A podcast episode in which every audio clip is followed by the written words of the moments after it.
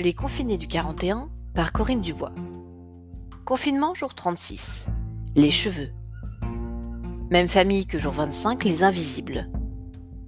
Sa mère partait vers 6h30 pour aller travailler dans une supérette à bien 45 minutes à pied de la maison, parcourant le chemin chaque matin depuis le début du confinement parce que l'unique bus qui pouvait la rapprocher avait été supprimé. Ses parents prétendaient qu'avoir une voiture était inutile quand on habite en proche banlieue, où les bus et transports abondent. C'était surtout qu'ils n'avaient pas les moyens, depuis que le père buvait une bonne partie de son RSA et de la maigre paye que la mère rapportait seule à la maison. Son frère n'avait pas l'air de s'en soucier. Il n'avait pas l'air de se soucier de grand-chose, à vrai dire. Il avait déjà 14 ans, était sorti du même ventre qu'elle, à un peu plus d'un an d'écart, mais il lui semblait si crétin, si demeuré, si bas de plafond, qu'elle avait du mal à imaginer qu'ils étaient du même sang. Toute cette famille lui soulevait le cœur, depuis quelques mois déjà, si ce n'était quelques années. Sa mère faisait tout ce qu'elle pouvait pour maintenir à flot cette coque fragile, où tous se côtoyaient sans se comprendre, où chacun s'abrutissait comme il le pouvait pour ne plus voir la misère fissurer les murs et les rêves. Elle, de son côté, multipliait les soirées babysitting et aide aux devoirs pour gagner un peu d'argent de poche et d'autonomie, quand son père ne lui tombait pas dessus pour la sommer de participer aux courses communes. Et toi avait-elle osé lui répondre une fois. Elle avait cru, ce jour-là, que sa mâchoire allait se décrocher tant la gifle était partie fort. Revers de la main, relent d'alcool et fumérance. Elle haïssait son père, viscéralement. Si toutefois elle pouvait encore lui donner ce titre, depuis qu'il s'abîmait au fond du canapé, à peine humain encore, un verre toujours plein dans une main, la télécommande dans l'autre, quand il n'avait pas simplement les deux mains dans le pantalon. Depuis qu'elle était formée, il la regardait d'un air drôle qui la dégoûtait encore plus. La nuit, elle gardait la lumière allumée et son trophée de boxe, remporté au championnat régional l'année d'avant, sous le lit à portée de main, au cas où. Il n'avait encore jamais eu de geste déplacé, mais une de ses amies lui avait raconté les sévices qu'elle avait subis chez elle, avant que sa mère ait le courage d'appeler le 119. Depuis, elle ne pouvait s'empêcher d'imaginer que son propre géniteur, imbibé d'alcool et de désespoir comme il l'était toujours, pourrait bien un soir se tromper de chambre, remplacer les gifles et les propos obscènes par des caresses forcées mal placées. Ce confinement était une torture. Plus de babysitting pour fuir de cette maison des horreurs. Et depuis dix jours, plus de petit ami non plus. Ce salaud habitait une cité un peu plus loin, et il n'avait pas trouvé mieux, alors qu'elle se sentait si seule de son côté, que de sortir avec sa meilleure amie. Ennui, solitude, deuil nouveau pour elle d'une relation qu'elle pensait devoir durer toute sa vie. Double deuil, puisqu'elle ne pouvait même plus se confier à celle qui avait partagé tous ses secrets depuis l'enfance, celle qui était comme une sœur, mais osait lui voler son mec. Pour couronner le tout, c'était le jour de la reprise. Mais son frère ne décollait pas de son jeu vidéo et refusait tout bonnement de lui laisser accès aux devoirs. Elle ne faisait pas le poids face à ce mastodonte écervelé bien qu'elle fût l'aînée. Coincée entre le salon où gisait son père dans un ronflement d'ivrogne et les cris de son taré de frangin qui jouait en ligne, elle s'enferma dans la salle de bain.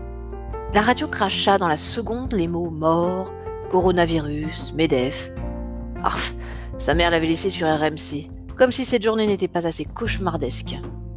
Elle manipula la molette jusqu'à tomber sur une station qui déversait une pop américaine écrite sous acide, à peu près supportable pour elle.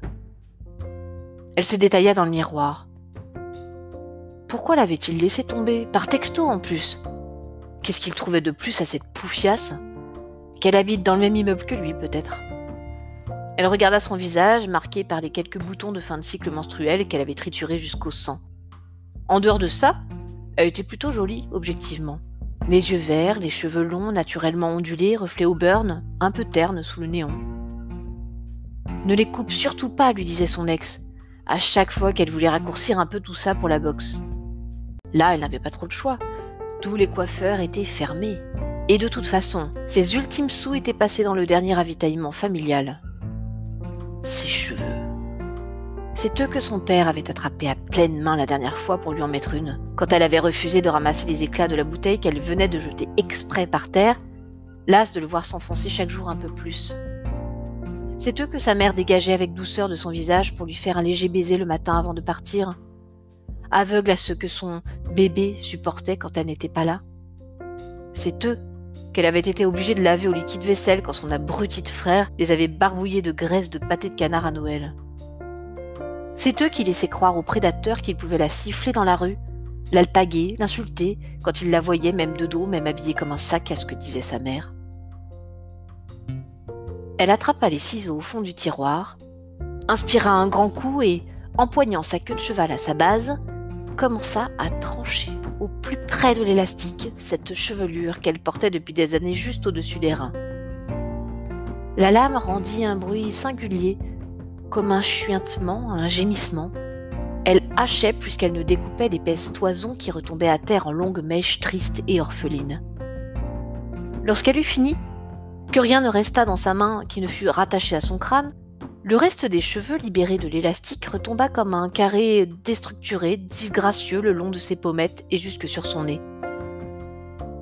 En découvrant ainsi sa tête massacrée et le tapis de mèches mortes gisant à ses pieds, un gros sanglot acheva de défigurer son reflet.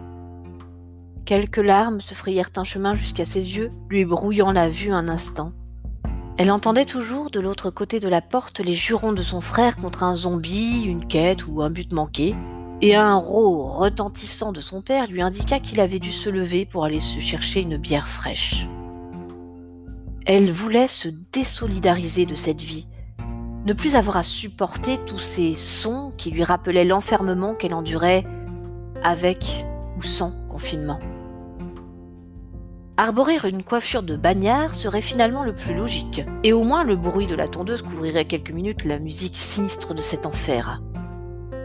Pour rompre totalement avec ce quotidien où s'engluait sa volonté et son énergie, il fallait aller au bout de ce geste résolument iconoclaste et conquérant. Elle serait aussi forte et déterminée que la Nathalie Portman de V pour Vendetta, ce vieux film sorti l'année de la naissance de son cadet. Il était hors de question qu'elle se laisse formater, effacer, briser par cet univers qu'elle comptait bien prendre d'assaut dès aujourd'hui. Quand elle sortit de la salle de bain, il ne restait que quelques millimètres sur son crâne de poupée. Si bien que son frère bouche bée, blême et stupéfait, comme devant une apparition, lui laissa sans oser discuter la place devant l'ordi quand elle lui dit, d'autorité, d'aller faire son gamin ailleurs, qu'elle avait à faire pour ne pas rater son année. À l'inverse de Samson, dont la force résidait dans la chevelure, elle devenait enfin elle-même, cessait d'être cette fragile et malléable petite fille de la famille, maintenant qu'elle avait déposé comme un manteau trop lourd cette parure qu'on lui enviait tant au lycée. Ce crâne, qu'on apercevait à travers la tonsure, car elle s'était trompée de sabot au début, était sa réponse, sa défense, son poing levé, son uppercut face à ce destin déjà tracé, ce monde qu'elle refusait, tel qu'il s'était imposé à elle jusqu'à présent. Les paroles de sa prof de boxe lui revenaient à l'esprit. Ose, gagne, saisis ta chance et mets une bonne droite à quiconque te barrera le chemin. Tu ne seras jamais KO, tu ne seras jamais vaincu tant que tu seras persuadé que c'est toi qui mènes le jeu. Elle aurait une vraie vie. Parce qu'elle l'avait décidé, elle s'échapperait un jour de ce purgatoire sordide.